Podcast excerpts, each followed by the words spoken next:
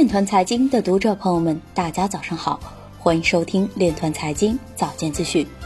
今天是二零一九年十月八日，星期三，农历亥年九月十一。首先，让我们聚焦今日财经。土耳其政府冻结超过三百万个银行账户，该国加密货币普及率达百分之二十。西班牙城市政府网站被攻击，黑客要求支付巨额比特币。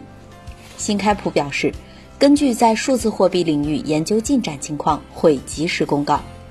港交所总裁李小加表示，未能说服伦交所认同联姻的愿景。币安研究院表示，大牛暂时看不到迹象，ICO 融资艰难阶段恰是投资与发现的最佳时间。有媒体表示，通用电气冻结退休金计划，可能会让员工投入比特币的怀抱。SAP 为管理国际贸易税推出新的区块链系统。欧盟财政官员表示，将提议制定新规以应对 Libra 此类加密资产。东布罗夫斯基斯表示，欧盟对监管加密货币的规则应该专注于金融稳定性与消费者保护方面。Ripple 首席执行官表示，比特币不适合小额交易，而瑞波币适合。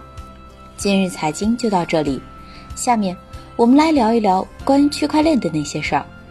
据 EO 金融报道，昨日由天津口岸区块链验证试验点办公室主办、微观科技承办的“区块链解码跨境贸易，数字经济助力科技金融”天津口岸区块链科技金融赋能贸易新闻发布会在天津召开。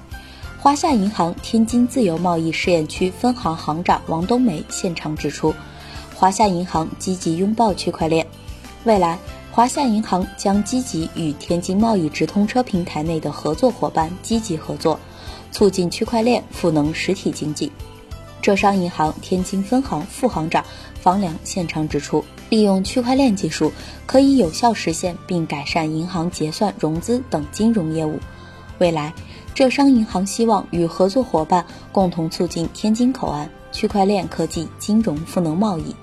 中国工商银行天津市分行普惠金融事业部总经理段铁现场指出，工商银行采用大数据、区块链等技术，在数字普惠和数字价值层面进行了挖掘探讨和合作。以上就是今天链团财经早间资讯的全部内容，感谢您的关注与支持，祝您生活愉快，我们明天再见。